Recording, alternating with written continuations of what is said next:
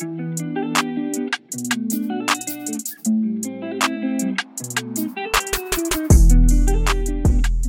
et bienvenue dans ce nouvel épisode de Talk Saga. Aujourd'hui, le sujet sera centré sur la santé mentale.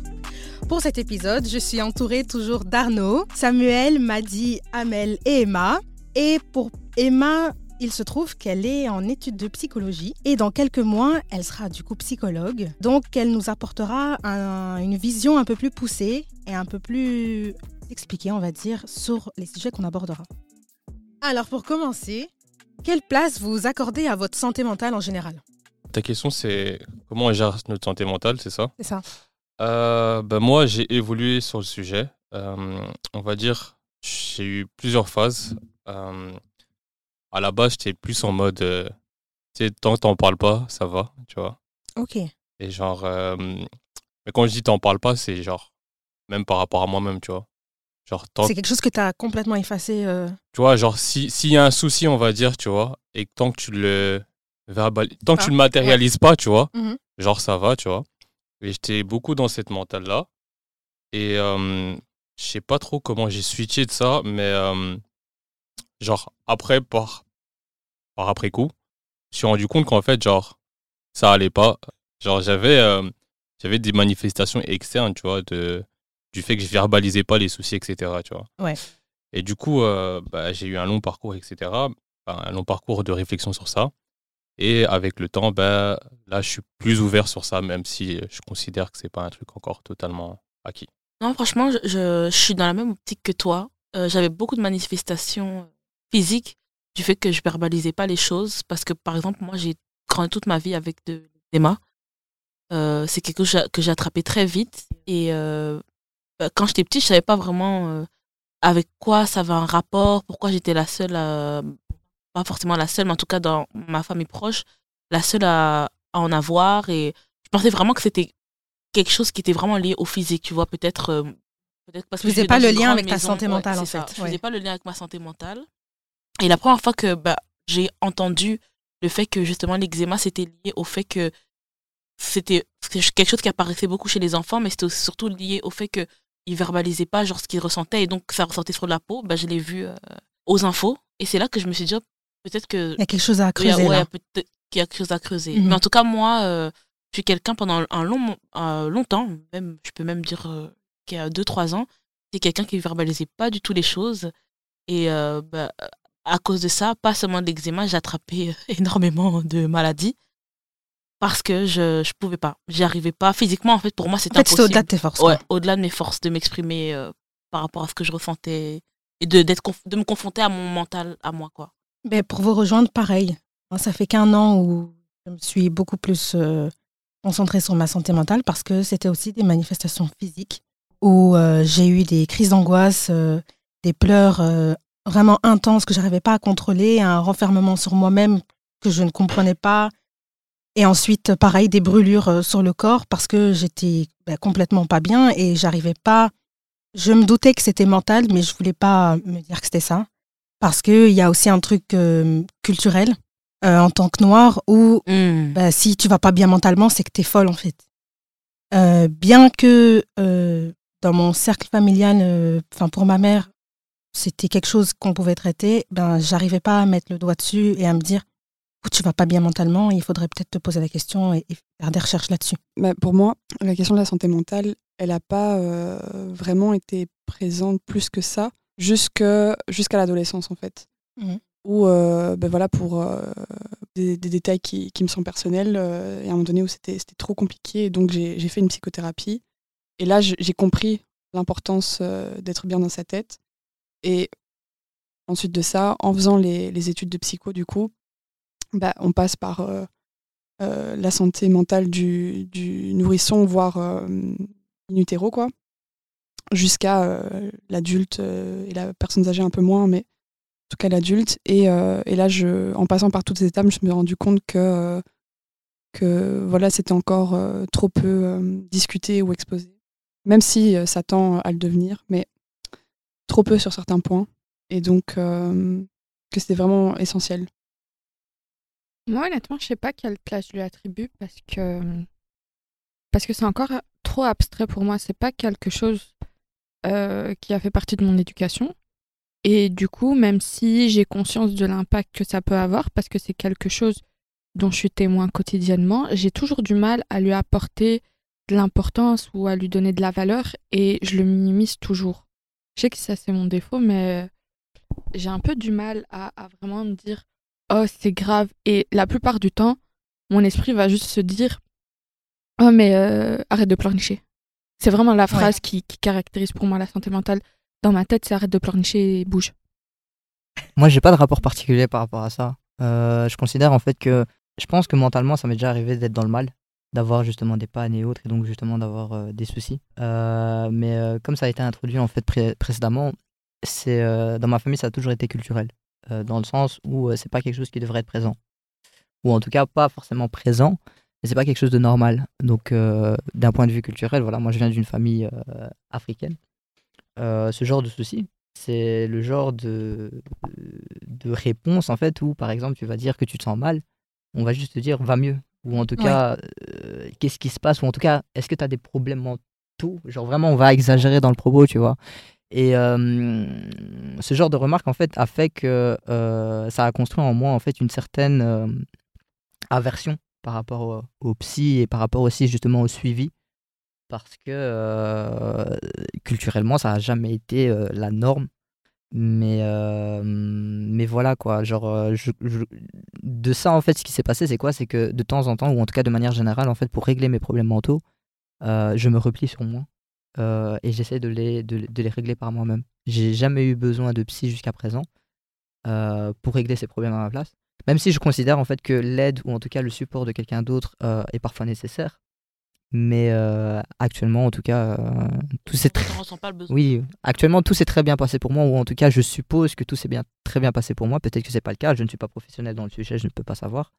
Mais euh, tout s'est toujours très bien passé pour moi quand je réglais mes problèmes par moi-même. quoi.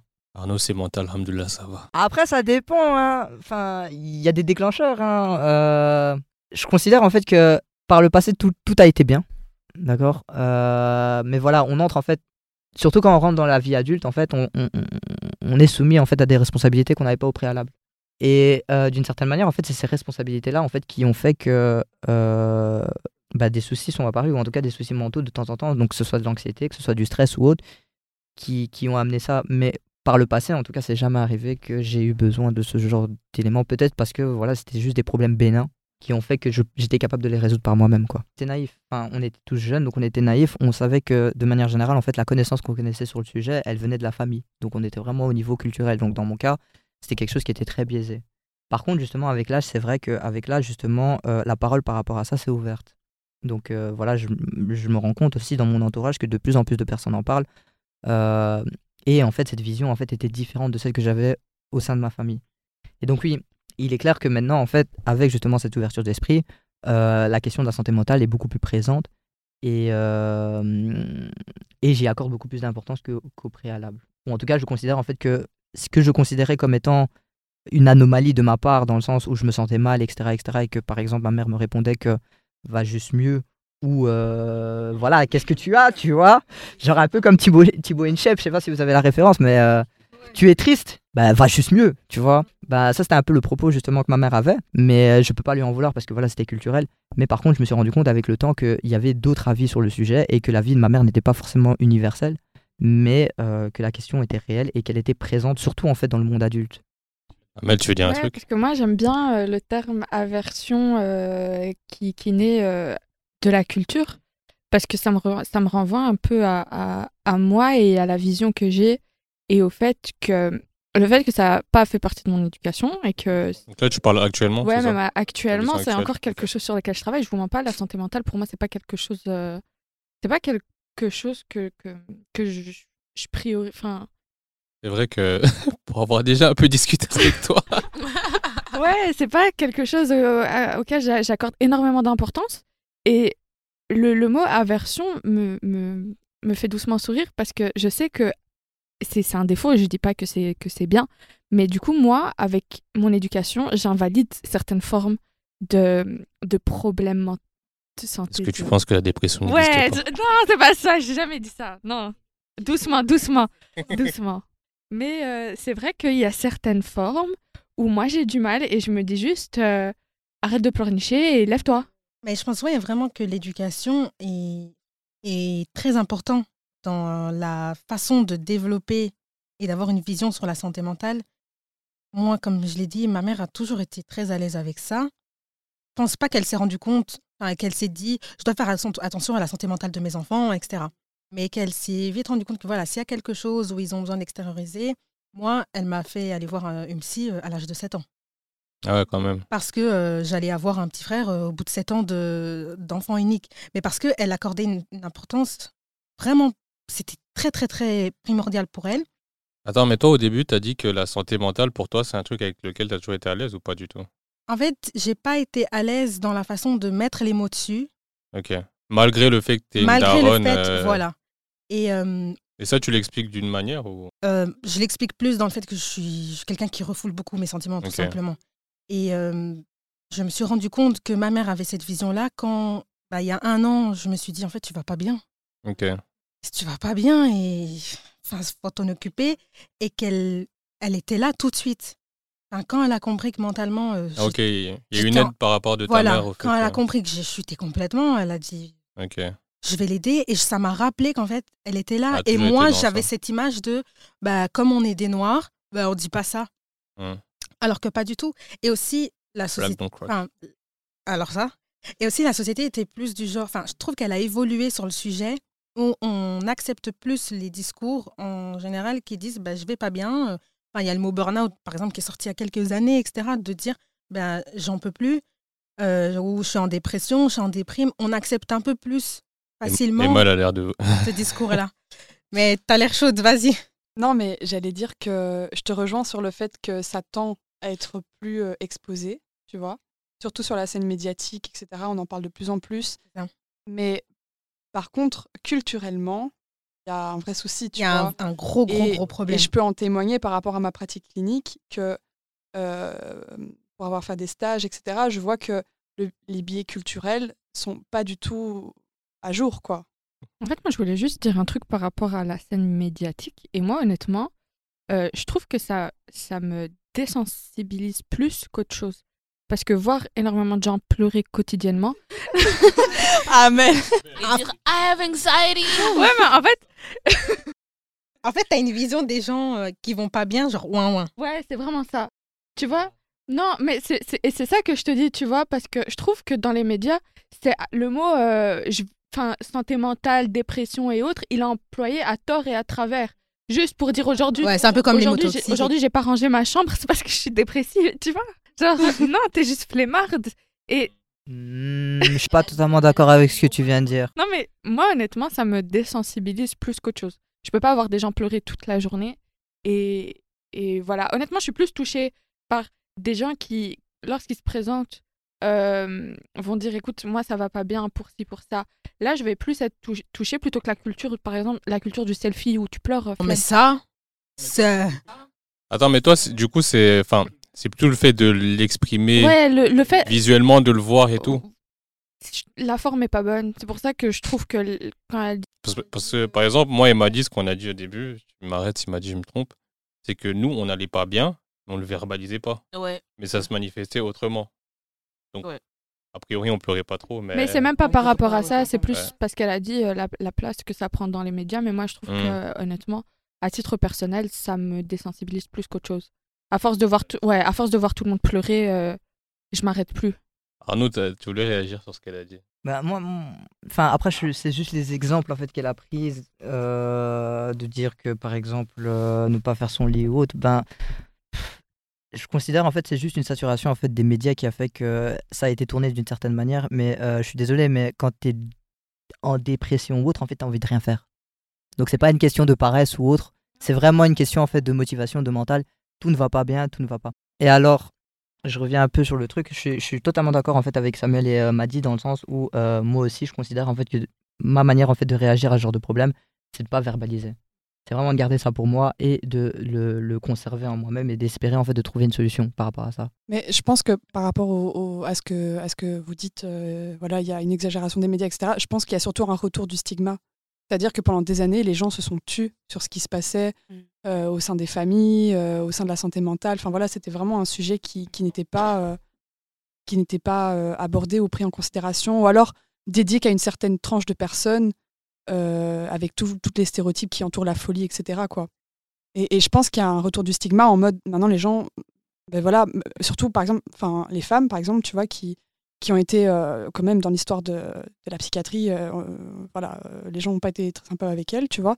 Surtout les femmes avec euh, avec l'histoire de l'hystérie, enfin maintenant la, la dépression, etc. Enfin, je, je trouve qu'il y a une ouverture à, à, à ce que les femmes portent, etc. Et et il y a du positif comme du, comme du négatif, tu vois, dans- comme tu dis. Mais je pense qu'il y a juste un, il faut le penser en mode c'est un retour du stigma. Voilà, maintenant, ben, on se cache plus, on l'exprime, tu vois. Parfois, euh, ça peut déranger, parfois ça peut être mal fait, tu vois. Le format peut ne pas être là, mais euh, je pense que c'est, ça reste nécessaire à ce qu'on repense la santé mentale actuellement, tu vois d'accord. avec euh, tout ce que ça englobe, tu vois.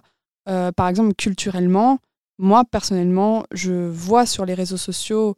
En fait, je, je vois personnellement qu'il y a une, une- une, une divergence entre la réalité des faits euh, dans la santé mentale euh, avec les biais culturels, etc.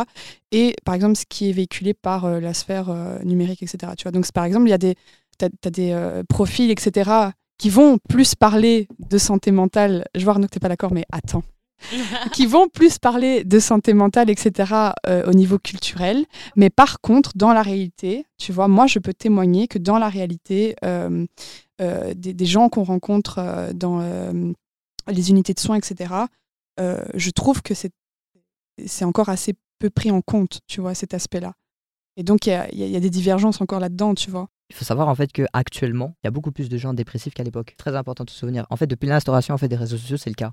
Mais est-ce que, genre, euh, je sais pas comment formuler ça, est-ce que c'est parce que on le compte plus, on en voit plus, ou est-ce que c'est parce que factuellement il y a plus de gens qui sont dépressifs, tu vois? Je sais pas Ouais. si. Mais c'est c'est comme l'histoire du suicide, tu vois. Le suicide, pendant des années, euh, c'est comme s'il n'existait pas, tu vois. Enfin, en tout cas, il n'y avait pas cette euh, reconnaissance du suicide. Et puis, je sais plus très bien comment ça s'est passé, mais il y a eu à un moment donné euh, une définition du suicide. Et là, on- en fait, il y a eu un- une explosion des cas de suicide, tu vois. Ah tiens, les gens qui se jettent d'un pont, c'est un suicide. Voilà, tu vois. Et non, mais il y a, à partir Ouais, du moment où il y a eu une description de, en fait, c'est quoi un suicide Mais il y avait des met- suicides avant, quoi. Bien Ouais, sûr, il y en a toujours eu. Il y en a toujours euh, eu. Il y a eu. euh, Bien sûr. Et, et en fait, il y a eu, euh, enfin, je veux dire, tu sais, euh, euh, dans le champ de la psychiatrie, euh, il y, en a eu des tas. Enfin, Mozart, euh, on Ouais. dit qu'il était schizophrène. Ouais. Enfin, tu vois, il y, a- il y a eu, voilà, on sait pas la. Dans la pop culture, c'est, c'est, c'est- enfin, il y a plein de références comme ça. Tu vois, Kurt Cobain, on dit aussi qu'il entendait des voix. euh, on sait pas l'attester. Tout ça, ça a été écrit post-mortem, post-mortem, tu vois.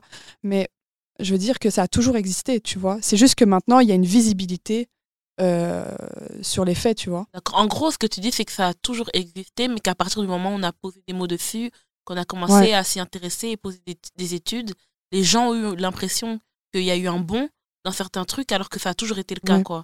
Après, la question du diagnostic, c'est quelque chose qui divise beaucoup dans le champ de la psychiatrie, de la psychologie, parce que euh, on a l'impression parfois que parce que tu crées un diagnostic ou que tu crées une catégorie, euh, là les gens vont s'assimiler à ça, tu vois.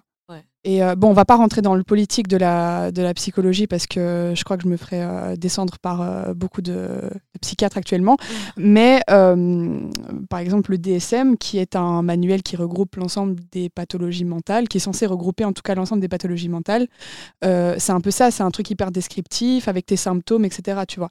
Et donc, il y y, a beaucoup de penseurs qui actuellement se disent, mais tiens, est-ce qu'on crée pas la pathologie en créant la, la catégorie, tu vois Ouais. parce que par exemple, on parle de burn-out et maintenant on parle de burn-out parental. Tu vois. Donc on a créé la catégorie de burn-out, on, on voit un peu c'est quoi et maintenant on parle de ben maintenant ça se décline en burn-out parental, tu vois. Et puis euh, après ce sera autre chose. Enfin tu vois. Et donc je trouve qu'il faut quand même euh, enfin moi euh, là je parle pas en tant qu'individu, je parle en tant que clinicienne. Il faut faire attention avec euh, ces catégories-là, avec ces diagnostics, avec ces étiquettes que tu poses sur les gens quoi et que tu déploies surtout. Je trouve que c'est vraiment à faire euh, faut faire attention quoi. m'a dit, moi j'aurais une question pour toi. Parce que du coup, euh, au début, on a parlé du fait que euh, voilà, on était des gens qui gardaient les choses pour nous-mêmes, Mhm. qui verbalisaient pas trop, etc. Et que ça se verbalisait autrement, on va dire. Enfin, pas verbalisé, mais vous m'avez compris. Euh, Mais du coup, toi, qu'est-ce qui a fait, qu'est-ce qui t'a fait évoluer sur ça un peu? Qu'est-ce qui a fait que euh, tu te dis ah tiens, euh, tiens maintenant je vais faire quelque chose? Personnellement, je pense que. Est-ce que tu fais quelque chose? Ouais, Totalement. Retourner la question, est-ce que tu fais quelque chose? Bah, bien sûr. En fait, je pense que ça a vraiment été le fait de me poser avec moi-même et de me rendre compte que. Donc, comme je vous ai expliqué, par exemple, c'est que dans mon enfance, j'ai eu beaucoup d'eczéma. Par exemple, j'ai eu beaucoup d'eczéma. Tout se manifestait euh, sur ma peau. euh, mais voilà, à partir d'un certain moment aussi, tu voudrais que ça s'arrête et tu comprends pas pourquoi c'est comme ça. Donc, voilà, tu vois, parce que j'ai- j'étais aussi dans une période de ma vie où, voilà, tu es une jeune fille, tu grandis, il y a des tenues que tu as envie de porter que je pouvais pas parce que ça allait sur tout mon bras, sur tout mon cou, mes paupières, ça allait partout. Donc, j'ai commencé à me poser des questions et de vraiment de, me- de me, de me demander, en fait, ça, ça venait d'où? Ça venait d'où? Quelle était l'origine? Et à partir de ce moment-là, j'ai commencé à me poser des questions. Mais c'est vrai que, si je dois être honnête, j'ai- je, je gardais quand même beaucoup de choses pour moi. Mais je pense que le grand déclic, euh, le grand déclic pour moi, euh, ça a été que ma première année euh, d'université, voilà, on va, on va être un peu personnel. Ma première année euh, universitaire, j'ai attrapé, je peux pas vraiment, je sais pas si on peut vraiment dire que je l'ai attrapé, mais j'ai eu ce qu'on appelle une hyperthyroïdie. Et je, bon, je pourrais pas vous le définir scientifiquement, je vais chercher la définition si ça, si ça vous intéresse. Mais le médecin m'a expliqué que ça a été un résultat de grand stress, de grande anxiété, mais c'est surtout du fait que, encore une fois, je gardais tout pour moi et que je le verbalisais pas. Et euh, à ce moment-là, en fait, je, je me sentais tellement dans le mal, surtout que ça se traduisait. euh, Mhm. En fait, c'était vraiment trop intense. Genre, pour vous donner un exemple, euh, un jour, je faisais un, un travail euh, pour l'université sur mon PC et mon PC s'est totalement éteint. Il s'est totalement éteint et genre j'étais paniquée et quand je l'ai rallumé, ouais vraiment, et quand j'ai rallumé avec mon frère, bah, je me suis rendu compte que tout était revenu sauf le travail que je tentais de faire. Mais euh, je me suis roulée en boule près de mon chauffage et j'ai commencé à pleurer en silence pendant deux heures. Et mon frère, il a dit euh, Tu câbles. Genre, il, m'a dit Il y a quelque chose qui va pas dans ta tête.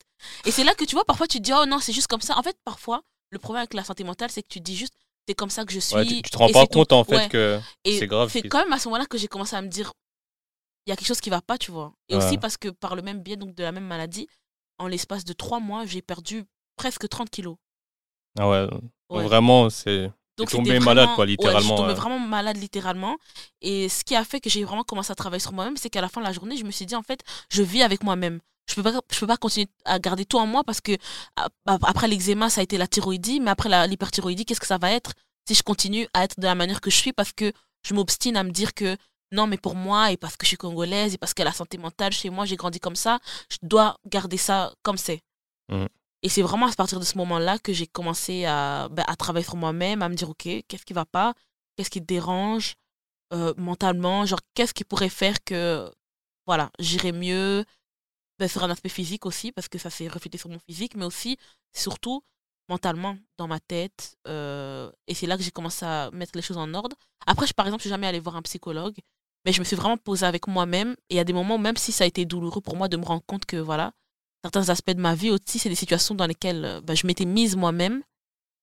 Bah, j'ai dû m'y confronter pour me dire, en fait, voilà, à la fin de la journée, je vis avec moi-même, je dors avec moi-même. Quand je me réveille, je suis avec mes pensées. Donc, il faut que je travaille sur moi si je, je veux plus que ça se reflète. euh, Ok.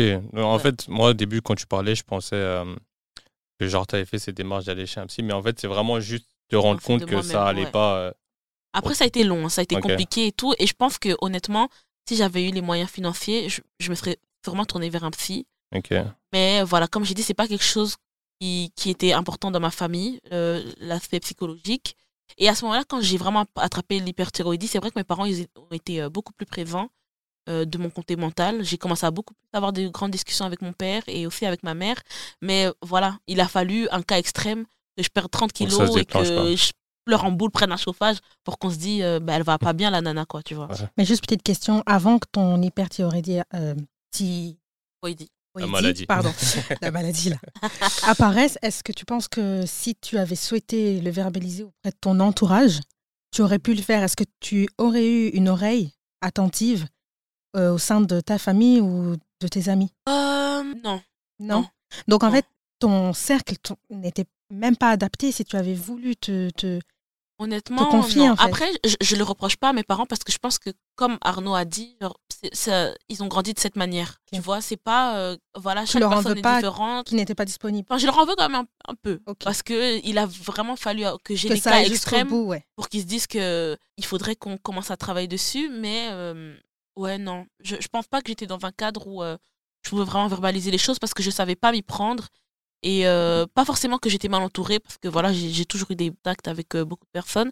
Mais je pense que mentalement, je me disais que j'avais plus peur de la réponse. Peut-être que, bah, justement, comme je t'ai dit, quand j'ai commencé à parler avec mon père, je me suis rendu compte que ah, bah, finalement, quand même assez sympa et tout, mais je pensais pas qu'il allait avoir ce, ce genre de retour avec moi parce que je le voyais d'une autre façon. Oui. Donc euh, voilà. Euh, moi, j'aurais une question pour Emma. Euh, déjà, j'aurais voulu savoir, toi qui as une pratique euh, clinique, ouais, c'est le bon terme, mais euh, j'aurais voulu savoir si toi, généralement, les gens qui arrivent chez toi, bon, j'ai pas envie de faire euh, cette scission un peu binaire, genre les problèmes du corps, les problèmes de la tête, mais genre, est-ce que les gens qui viennent chez toi, est-ce que souvent c'est des problèmes psy qui se manifestent physiquement et qui font qu'ils décident à ce moment d'y aller? Et aussi, j'aurais une deuxième question, c'est par rapport à enfin, quand les gens viennent, en fait, pour la première fois ou quoi, après un long moment d'attente, c'est en fait, c'est quoi les raisons concrètement euh, qui font qu'avant, ils n'osaient pas venir ou ils ne faisaient pas attention à ça? Mais euh, moi, je sais répondre à tes deux questions, mais selon un contexte précis. Qui Ok. fait que déjà, euh, ouais, j'ai une pratique clinique, mais enfin, dans un certain contexte, tu vois. Et, et moi, je travaille avec des personnes psychotiques, majoritairement. Donc, c'est déjà un autre Un rapport. autre niveau déjà. un autre niveau. et c'est- Enfin, c'est c'est un autre rapport. C'est un autre rapport au monde, c'est un autre rapport au langage, à la réalité, etc. Et donc, mais par contre, euh, en fait, oui, les symptômes euh, psychosomatiques, donc les symptômes du corps, Voilà. euh, ça arrive. Oui, c'est une savante. Psychosomatique. Ouais, non, non, mais les, les- Ah. les symptômes du corps, donc ce qu'on appelle toutes les choses psychosomatiques, et ça peut toucher euh, le nourrisson jusqu'à la personne Ah ouais, âgée. carrément Ah oui, bien sûr. Mais les bébés, généralement, quand on voit qu'il y a quelque chose qui ne va pas, Mhm. c'est parce qu'il y a une expression du corps. Euh, qui Ah, a, euh, logique en vrai. Ouais, parce qu'ils n'ont pas le langage à ce moment-là pour euh, énoncer. Tu vois. Mhm. Et d'ailleurs, c'est ce qui crée la plupart des traumas. hein. C'est parce que quand tu es enfant, tu vis les choses, que tu n'as pas les mots pour, euh, pour les décrire. Ou, Oh, ou, ou même plus tard, hein, quand tu Mm. je sais pas, quand, quand tu as vécu un truc pas facile, mais que tu n'as pas su mettre les mots sur ça, c'est ça qui crée à un moment donné quelque chose de l'ordre d'une répétition, de, de quelque chose, enfin voilà, qui crée un état général, tu vois, où ça va pas. Mhm. Et, euh, et en fait, oui, les choses psychosomatiques, donc le- le- l'expression du corps, bien sûr, c'est euh, c'est quelque chose que je vois souvent chez les femmes, Mhm. euh, enfin, que j'ai vu observer de, plus souvent chez les femmes que chez les hommes. Ah ouais, quand même. Ouais. On aurait pu se dire l'inverse du coup. Enfin, Bah, ouais, mais bizarrement, de ce que j'ai observé, après, c'est pas une mhm, généralité, ouais, hein, mais de ce que j'ai observé, je l'ai plus observé chez des femmes, voilà, où il y avait un rapport au, au corps compliqué, où ça se déplaçait aussi, où voilà. Euh, voilà, il y a plusieurs, il y a plusieurs branches en fait dans, dans les choses psychosomatiques. Ça peut être de la, donc de la somati- somatisation, donc comme euh, vous le décrivez en fait, L'eczéma, euh, l'eczéma, ouais. etc.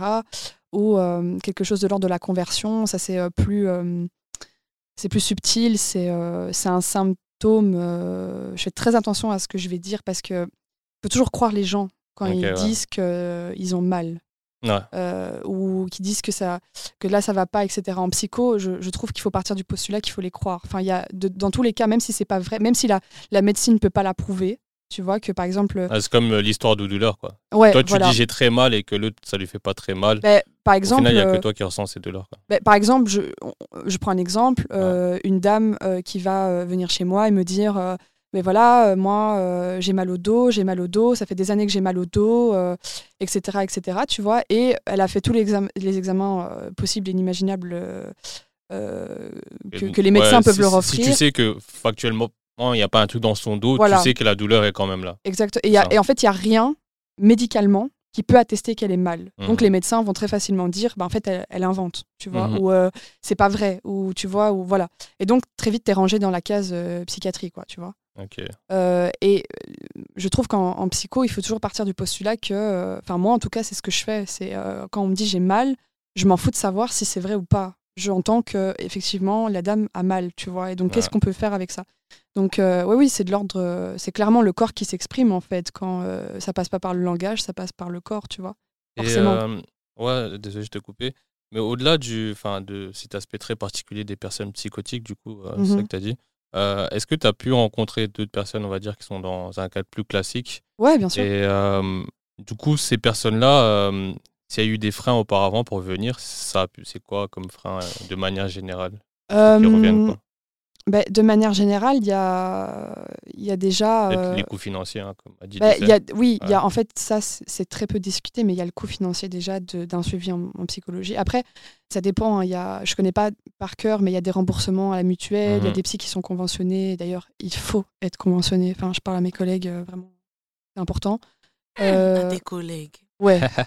non, mais c'est vrai, tu vois. Enfin, il, il faut, enfin, il faut offrir la, la possibilité d'un suivi euh, et pas le réserver qu'à une certaine tranche euh, de personnes de la société, quoi, tu vois.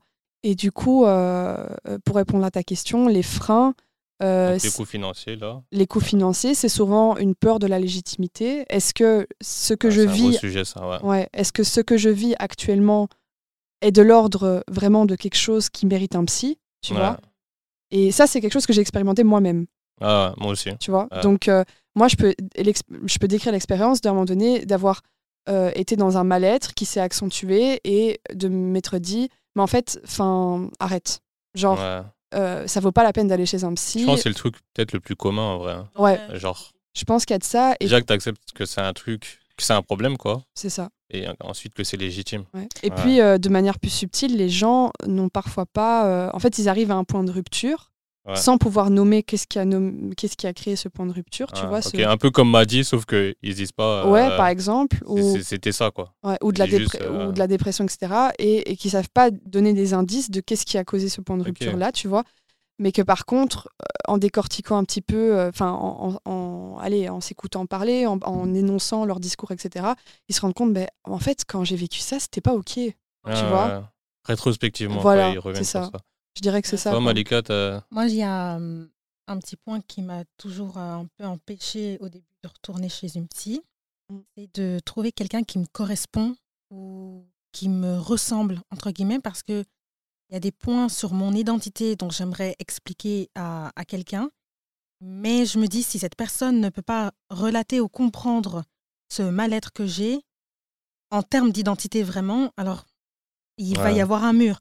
Donc, par exemple. Est-ce que tu as, as eu une démarche d'aller chez quelqu'un et ça n'a pas marché ou juste tu t'es dit Oui, euh, en j'ai amont déjà, de. j'ai déjà, donc, j'ai déjà eu à faire un, un beaucoup plus tard, pas celui que j'avais Ok, à l'âge de ok. 7 ans, où en fait c'était une personne, euh, ben, c'était un homme blanc euh, et qui ne comprenait pas forcément, enfin je le ressentais dans nos conversations, qu'il ne comprenait pas les Hmm. problèmes dans mon identité que je pouvais auquel tu rencontrer. étais confronté Voilà, auquel j'ai Ouais. confrontée. Et donc, quand je recherche une psy, du coup, je- j'espère avoir une femme euh, noire et d'autres un peu caractéristiques, mais en fait qui ne me regardent pas. Si cette personne n'a pas ces caractéristiques, c'est pas mon problème. Mais il y a un peu ce désir de se dire, eh ben, elle peut me comprendre et est-ce qu'elle va m'aider? Je ne sais pas. Mais je sais que mon discours sera entendu complètement. Mais euh, je trouve que ça, c'est un vrai sujet, tu vois. euh, Est-ce que ça divise les praticiens? Qu'il y a- y, a- il y a une forme, il y a pas trop de divers. Enfin, malheureusement, quand tu, tu regardes un peu le catalogue, on va dire, hein, des, des, des, psy, des qui sont dispo, tu te rends compte qu'il n'y a pas de diversité. Ouais. et c'est un peu dommage. C'est un vrai sujet. Et surtout, je sais plus de quelle université ça vient. Je pense que c'est soit aux États-Unis, soit au Canada. Mais il y a une université qui s'est concentrée sur, euh, bah tiens, qu'est-ce qui fonctionne dans la thérapie en fait? Qu'est-ce qui permet aux gens à un moment donné d'aller mieux, tu vois? Et en fait, à leur grande surprise, ce qu'ils ont découvert, c'est que c'est le lien thérapeutique, en fait. C'est pas le fait forcément que les personnes euh, aient réussi à énoncer euh, des traumas ou à travailler dessus, etc. C'est vraiment le fait qu'il y a une alliance thérapeutique. Ouais. Tu peux définir un fait. peu le lien thérapeutique pour les gens qui sont. Ouais, pas- une alliance thérapeutique. Ouais, c'est vrai que je parle Ouais. en jargon, euh, mais une alliance thérapeutique, c'est. euh, Personnellement, j'ai compris. C'est ce qui l'alliance thérapeutique c'est ce qu'on appelle euh, aussi le transfert donc c'est tout ce qui se passe euh, entre euh, un psychologue et, euh, et la Patient. personne Ouais. euh, enfin le sujet ou le patient Mhm. ou le Mhm. voilà euh, appelez ça comme vous voulez mais c'est tout ce qui se passe voilà et euh, par exemple euh, euh, moi je comprends les gens quand ils disent euh, bah euh, non ça j'accroche pas avec ma psy tu vois il y a un truc qui va pas alors faut nuancer tu vois parce que parfois ça ne va pas parce que la psy te confronte à des trucs Qui auxquels tu es dérange. très, t'es très Ouais. très ré- enfin, tu vois, Réticent, ouais. voilà, c'est ça, tu vois. Donc, il y a de ça aussi. Mais parfois, ça matche vraiment pas, tu vois. Et ça, je peux l'entendre aussi. que ça matche pas, euh, homme, femme, c'est un vrai sujet, tu vois. Genre, est-ce que déjà je veux être écoutée, enfin, je veux avoir une psy homme ou femme, euh, vers qui je me sens mieux, etc. Et euh, il y, a y un lien qui se crée hein, entre un sujet, c'est indéniable, entre enfin, un patient et son psy, il y a un lien qui se crée, tu vois. Euh, et je peux en témoigner des deux côtés aussi, tu vois. Euh, moi, vrai, ma, ouais, moi, ma psy, quand, quand j'ai senti, parce qu'elle me l'a jamais dit, mais j'ai senti que c'était la fin, en tout cas de ma thérapie à ce moment-là, dans ce contexte spatio-temporel, etc., ça m'a fait un truc, quoi. Je me suis dit, oh là là. Et même parfois, je pense à elle, je me dis, ah, j'espère qu'elle va bien, tu vois. Enfin, Parce qu'il y a un Genre, vrai lien qui a été créé. Ouais, il y a un vrai lien. On n'est pas amis, on n'est Ouais. pas, on n'est pas, mais il y a quelque, y a quelque chose euh, dans un cabinet de psy et ça devrait être tout le temps comme ça, tu vois. C'est, il y a quelque chose. C'est en fait, ça ne peut que plaire, en fait, parce que c'est un endroit où tu te poses, tu as quelqu'un qui t'écoute euh, la durée de ta séance, sans jugement, sans euh, voilà. Euh, en fait, ça ne peut que être plaisant, tu vois. Euh, l'attention continue de quelqu'un euh, pendant une heure, euh, généralement, tu vois, Mhm. qui t'aide à, à co- à décortiquer ce qui se passe ou pas. Il y a des psys qui, qui ponctuent très peu l'entretien, d'autres oui, enfin, tu vois. Et, Ok. euh, et, et ça, par- c'est un truc auquel on doit être vigilant, genre le lien avec le. Enfin, si on se sent pas bien, ben, je, en fait, moi, ce que je dis toujours quand on me dit, mais en fait, qu'est-ce que c'est un bon psy? Ouais, c'est ça. Moi, je réponds toujours assez banalement que, en fait, si vous allez chez quelqu'un qui ne vous fait pas sentir Ouais, euh, comme un homme ou une femme avant tout, tu vois, ouais. euh, fuyez. Mm. en fait. Si, tu, si tu sens que quelqu'un n'est pas dans... euh, je reprends l'exemple de la dame qui dit qu'elle a mal, tu vois. Ouais. Si la première chose ou la deuxième chose qu'elle entend, c'est « Mais madame, c'est dans votre tête », en fait, Ah ouais, c'est fuyez. Et C'est je chaud dis- quand même. Je euh, dis un ça... psy qui dit ça. Non, mais ça existe. Ça existe? Ça, bien sûr, ça, ça, c'est dans ta tête. Ça existe. Ça existe. Et, euh, et, et... Mais comme tout existe, je veux dire, euh, voilà. Mm. Mais, euh, mais bien sûr, et, et il faut. Enfin voilà, je pense que le principal conseil que j'ai à donner, c'est vraiment de se sentir écouté dans toute sa complexité, quoi, tu vois. Ok. Voilà. Moi, j'ai une question pour vous tous. On a parlé de la santé mentale, etc., et que la culture, ça pouvait être un frein. Mais moi, j'aurais aimé savoir c'est quoi, genre précisément les, les clichés que vous aviez euh, dans votre enfance autour de la santé mentale. Je peux commencer par moi. Après, Moi, on commence déjà. Ça m'intéresse. Ouais, on, on- que- on va enchaîner avec Amel. Moi, déjà, euh, dans ma culture, du coup, moi aussi, j'ai un d'Afrique, euh, du Rwanda plus, précis- tu, vois, tu peux préciser. du Rwanda plus précisément. Et euh, du coup, ouais, euh, chez nous, il n'y a pas, en tout cas, la manière dont je l'ai perçu, il n'y a pas de santé mentale. Donc, soit on t'a empoisonné, soit on t'a empoisonné, tu vois, et t'as perdu la boule à cause de ça, ça. Ou soit euh, il y a des démons qui ont pris possession de toi. Donc c'est- c'est toi l'un ou l'autre, tu vois. Donc c'était un peu les clichés que moi j'avais quand j'étais petit, tu vois. Même si je sais que genre maintenant même même ma famille et tout a évolué sur euh, la question psy, etc. Tu vois. Euh, je sais que ça c'est les deux gros trucs. Amel, toi peut-être tu veux. Est-ce que t'es un peu Non, comme moi Pas tant que ça, mais moi, c'est juste que ça fait partie de la ouin quoi. Amel Mais- Oh non, mais il, il m'a demandé c'est quoi le cliché, et c'est ça le, le, le cliché. Non, j'ai. Ah, ok. Ok. Je pensais que tu Non, nommais ça mais- la Wawari. Non, c'est juste que. Et en rapport aussi par rapport à- peut-être à ta culture. ça- Quel rapport ça a pas ta si culture ça- de la santé mais mentale C'est juste que ça en fait pas partie. Ça, ça en fait juste pas partie. Comme je t'ai. Oui, comme je t'ai dit, juste c'est un vide. quoi. Comme je t'ai dit, si je dis euh, demain à mon père, euh, Ok. ouais, euh, je vais pas bien, euh, je vais faire une, une, dépression, et il me regarde, il me dit, c'est ça. Tu vois, genre. Ouais. bouge. Arrêtez moi. Arrête, ouais, c'est vraiment ça. Mais euh, Ouais. ma mère y est plus sensible.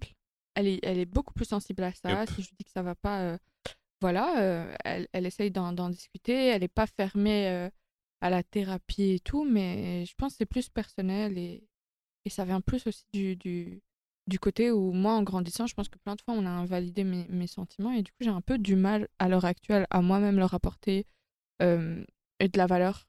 Valeur. Et je pense que c'est pour ça que j'en accorde pas non plus. euh, Je comprends pas qu'on que les autres y accordent tant d'importance. Et c'est tout.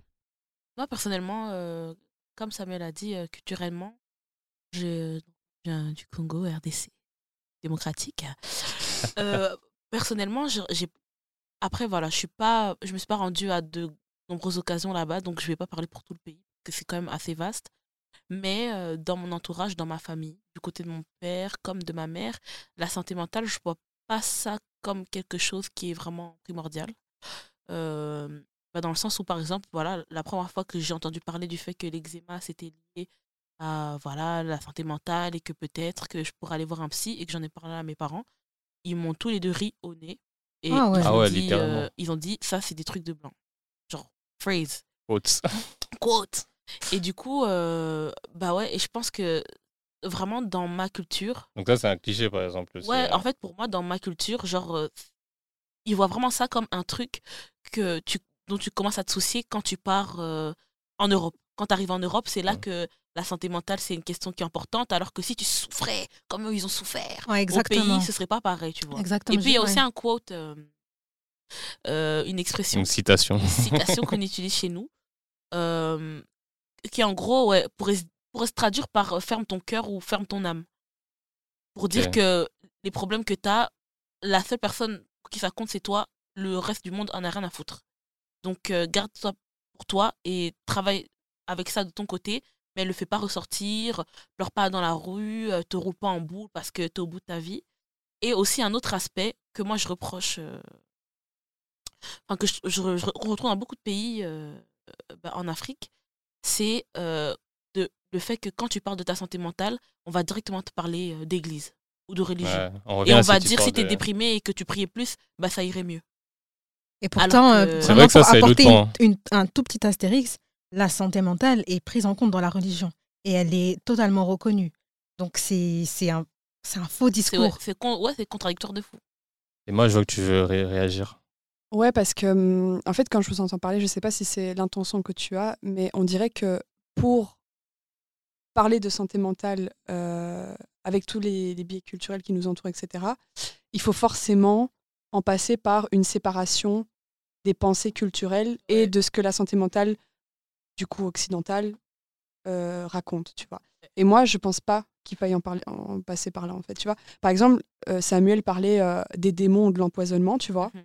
Et je pense que pour faire le pont et pour combler à un moment donné euh, le fait que culturellement, il y a encore des manques en santé mentale en Belgique, il faut faire le pont avec toutes ces croyances-là, tu vois. Il faut pas forcément les écarter.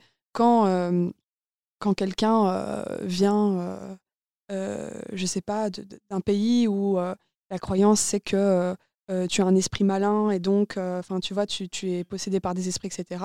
Je pense qu'il faut l'entendre aussi. La question n'est pas de savoir si c'est vrai ou faux, on s'en fout, en fait. La question est de, de comprendre, bah, tiens, ok, ces esprits, euh, Comment ça l'impacte, quoi? ouais, comment ça impacte, euh, comment ça a commencé, qu'est-ce qu'on peut faire avec ça?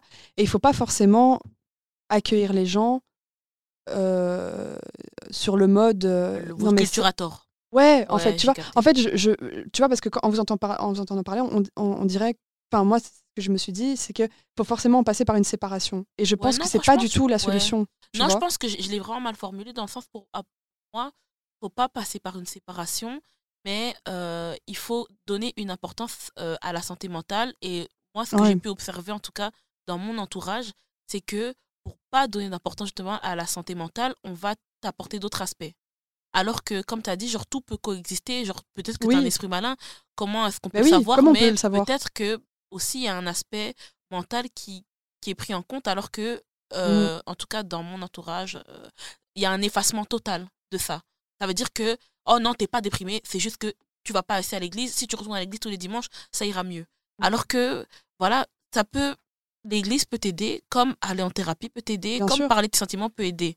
Mais j'ai l'impression que justement, moi, ce que je reproche, euh, bah, ce que je reprochais euh, personnellement de mon côté, c'est que vraiment, il y avait cette espèce de, comme je t'ai dit, la fois où mes parents m'ont ri au nez parce que j'ai dit que j'aimerais bien aller voir un psy. Mm. Je trouve ça C'est dur. hein. Ouais, je trouve ça dur quand même. Dans Non, le sens où, certain. ok, on fait partie d'une culture où peut-être que c'est pas quelque chose dans lequel ils ont grandi, mais ils peuvent toujours essayer, voir ce que ça donne, voir ce que ça fait. Si c'est pas quelque chose qui les intéresse, ou peut-être même moi, peut-être que ça m'aurait rien apporté finalement, mais en tout cas, genre ne pas avoir cette totale fermeture d'esprit par rapport à la question, quoi. En tout cas, je relate totalement. hein, parce que, pour la petite anecdote, genre une fois, j'étais vraiment dans le mal, tu vois. Et euh, genre, je crois que ça faisait un ou deux mois que j'avais pas vu mes parents, sachant qu'on vivait genre à 15 minutes l'un de l'autre, tu vois. Donc c'était quand même inquiétant, tu vois. Et genre, euh, ouais, quand je suis revenu avec mes parents, mais parce que j'avais ce truc, tu vois. Peut-être ils auraient pu l'accepter, mais comme j'avais ce truc de. euh, c'est pas légitime, tu vois. Euh, quand ils m'ont demandé, ouais, t'avais quoi, pourquoi t'es pas venu, j'ai dit, j'étais stressé. Ah ouais. Mais en tout cas, euh, gros sujet, gros sujet. Je pense que ça mérite un deuxième épisode. Peut-être euh, peut-être on pourra poser des questions plus spécifiques à Emma ou quoi. Et on pourra parler de deux aspects aussi. Mais on arrive déjà au bout. Donc euh, je vais conclure l'épisode ici. Je vous invite toujours à nous suivre sur tous nos réseaux, notamment Instagram, Toksaga et à parler autour de vous de notre podcast si vous a plu. Et on se revoit bientôt pour le prochain épisode. Bye bye. Ciao, ciao. Ciao.